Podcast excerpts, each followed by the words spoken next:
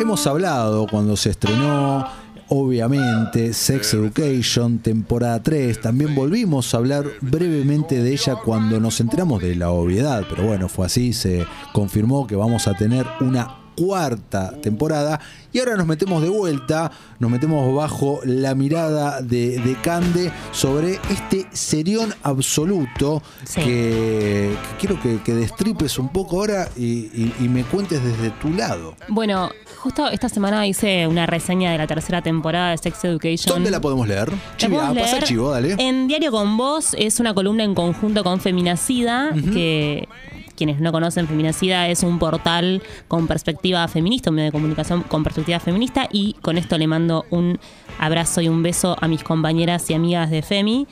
Eh, sí, hicimos una reseña y arrancamos entonces con Sex Education. Tenemos de todo. Tenemos muffins de vulvas, cabras, viajes escolares que son un desastre. Tenemos embarazos, Sí. tenemos amor, mucho desamor también en esta tercera temporada. Pero yo te diría que nos metamos de lleno Donde vos quieras, ¿eh? el conflicto principal de esta temporada. Sí, tenemos una villana.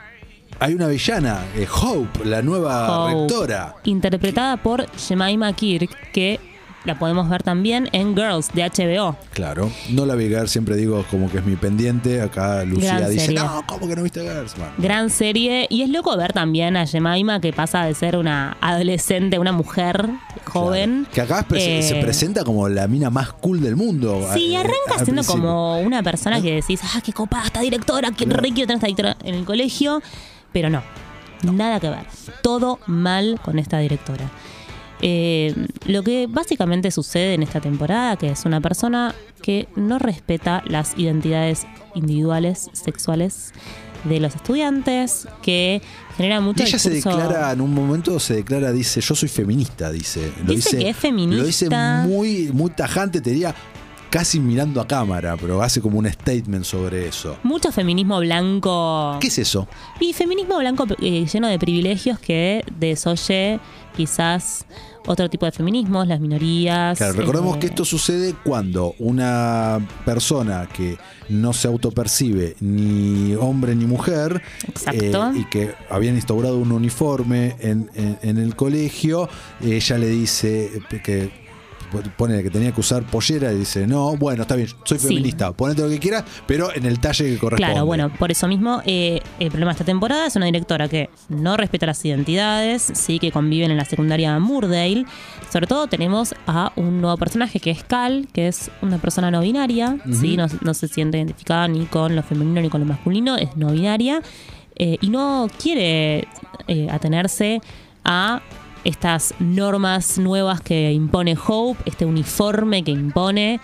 eh, entre otras cuestiones como por ejemplo anular la educación sexual, porque lo que dice Hope y lo que dicen los nuevos dueños de la escuela es que la secundaria quedó muy mal vista con esta, este acto que hubo en la segunda temporada. ¿Te acordás esta obra de teatro que hizo Lily? Sí, claro. Con vulvas gigantes musicales. Parece que eso llegó a la prensa y hubo un escándalo que tildaron a la secundaria Murdel como adolescentes fuera de control. Y ahora llegó esta directora para imponer su perspectiva, ¿no? También después del desastre de lo que era Mr. Groff como director.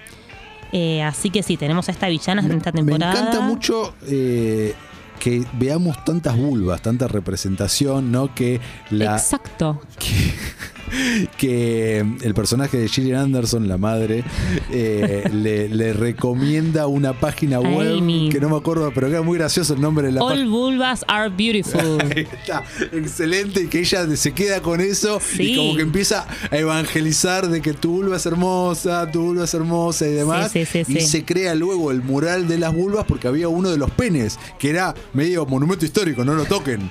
Porque acá hay penes de la década del 80. No, además, otra vez tenemos a la doctora Milburn salvando las papas de todos y todas.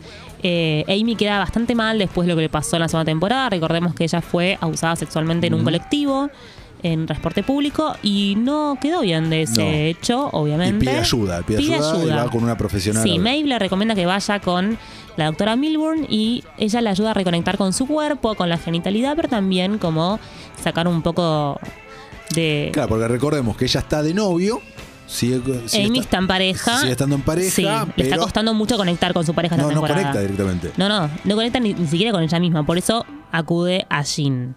Jin, que además está en una situación muy particular, no quiero spoilear nada, pero está en una situación muy particular esta temporada. Claro, está, está con eso también. O sea, la mi- algo que yo me preguntaba, que lo lancé al aire, te lo pregunto a vos. En esta temporada me parece como que tocaron un montón de cosas y todos lo hicieron muy muy bien, ¿no? Un montón de temas abrieron, un montón de Sí. cosas. ¿Dejaron algo afuera? Sí, ¿Estuvo para bien- mí estuvo sí. todo bien. ah, ¿Qué dejaron afuera? A ver. Bueno, esta temporada me llevé una grata sorpresa con tres personajes en particular. El primero es Adam, que grosso. toda la historia de Adam termina siendo como la espina dorsal de la tercera temporada de Sex Education. Eh, vemos un personaje que comenzó con toda una masculinidad Sí, súper tóxica. Retransformado. eh, retransformado, un problema de violencia y arranca siendo pareja ya de Eric, eh, mostrándose al mundo, menos a su madre que todavía no lo sabe. Entonces vamos a ver toda una evolución muy importante en el personaje de, de Adam. Y lo mismo con su padre, con Mr. Groff, que es un personaje que muy típico hombre inglés callado, eh, duro, que no expresa emociones. Bueno, luego de separarse de su mujer, va a repensar un montón de cosas eh, esta temporada. Así que esas dos historias están espectaculares porque además se puede hacer un paralelismo total entre ambos porque son los dos criados de la misma forma, que están repensando un montón de cosas, empezando a abrirse, empezando a cambiar sus perspectivas. Es muy hermoso de ver lo que le pasa a estos dos personajes. Y el tercer personaje que me gusta mucho, ¿Cuál cómo lo abordaron, es Ruby. Ruby, ah, Ruby, que es, eh, bueno, acá sin spoilear también, pero bueno, tiene una historia, vamos a decir, con Otis en esta, en esta temporada. Eh, la chica recontra popular, ¿no? Siempre Súper popular, siempre, mirando de arriba abajo a todo el así, Muy mundo. pendiente de las apariencias. Sí. Y acá nos metemos un montón en su vida. un montón en su vida y vemos el costado vulnerable de Ruby, eh, que la aleja bastante quizás del estereotipo de chica popular mala. Así que está muy bueno ver eso, ¿no? Ver, conectar un poquito con, con ese ¿Y qué te parece que no hubo? O sea, yo recién... me- Para mí lo que no hubo Sí. es un- una profundización en la historia de Eric. Me parece que Eric está bastante como un poquito relegado esta temporada, como que se ven un poco un par de aspectos, pero Pero tiene algo de. Un poquito, de- muy de- Que poco. él, él sin, también, sin, sin spoilear, le pasa algo y él dice: Bueno, pará, yo necesito vivir esto de otra manera. Sí, pero me, me hubiese gustado que profundicen un poco más con eso. Y también siento que le están dando un poquito de loop a Maeve. Como que lo de Maeve se va repitiendo un poco el mismo esquema en todas las temporadas. Como una chica que no se abre, como que no confía mucho en los demás, que tiene una situación socioeconómica compleja. Pero Maeve va, va avanzando, digo, ya no nos podemos quedar con la Maeve de la primera temporada. Entonces, si bien vemos ciertos avances y que está mostrando toda su inteligencia y su brillantez esta temporada, me parece que repiten ciertos patrones que ya vimos. Entonces, ya está. El otro día comentábamos, tal vez lo comenté en otra radio, eh, que esta serie a mí me hubiese encantado verla a mis 15 años. Ay, sí, total. ¿Qué on- Total. ¿Qué onda? ¿Qué, qué, onda- qué te parece? eh, con Es una serie con mucha diversidad, mucha diversidad, eh, que además toca un montón de problemáticas. Pero qué tan real barra irreal es en ese sentido, porque como que eh, en- yo lo que veo es como, ok, agarramos una lista de casilleros para tachar y, eh, y exponemos todas o casi todas las eh, problemáticas barra eh, temas de que hay en agenda, etcétera, y los metemos todos en, un- en un mismo colegio, ¿no? Mi pregunta es, me encanta cómo funciona como serie, cómo funciona como personajes, ahora qué tan trasladable a la realidad es eso, Ni- hablar en un colegio de, de- de acá, de- del conurbano de Argentina. No, eso seguro. Eh, o sea, en términos de privilegio están muy superiores, pero quiero decir, hay mucha diversidad en esta serie. ¿sí? En los personajes, en las historias, en las problemáticas que abordan. Eh, y además esto, una serie que habla de las sexualidades de adolescentes. Ujú. Cómo las viven, digo. ¿Cómo las no, viven? Eso. no sabiendo nada, no teniendo una gran educación sexual, eh, recibiendo consejos de parte de un pibito que nunca, que ni siquiera es sexualmente activo eh, y que sabe las cosas por la madre. digo, en ese sentido, me parece, Sex Education me parece brillante porque toca problemáticas como la, las identidades queers, eh, el aborto, la masturbación, la masculinidad. Claro, pasemos eso, en las temporadas anteriores, eh, nada, Otis acompaña. Claro, pero además toca temas como el placer, eh, la diversidad corporal, el deseo, las distintas formas de vivir el deseo, ¿no? Por ejemplo, en esta temporada introducimos el deseo en las discapacidades, eh, que está buenísimo, Claro. digo, poder ver en pantalla al fin una persona quizás con cuestiones físicas, unas discapacidades, que pueda vivir su sexualidad. Entonces, digo, mu- muestra mucha variedad en ese sentido Sex Education. Por eso es tan novedosa y lo aborda de una forma muy buena, muy completa. Eh, y en eso destaca.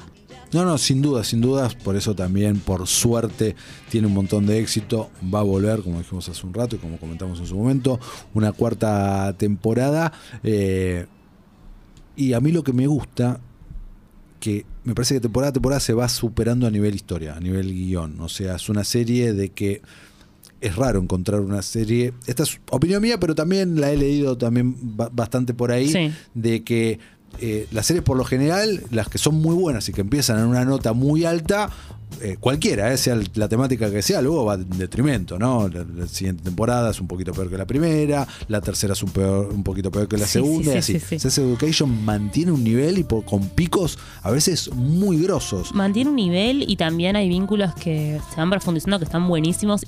Por ejemplo, para mí, la amistad de Maeve y Amy esta temporada fue hermosa de ver. Cómo estas dos pibas que pasan de ser amigas a, a ya ser como un soporte muy importante en la vida de la otra. ¿no? Eh, me encantó, eso, eso me encantó de ver.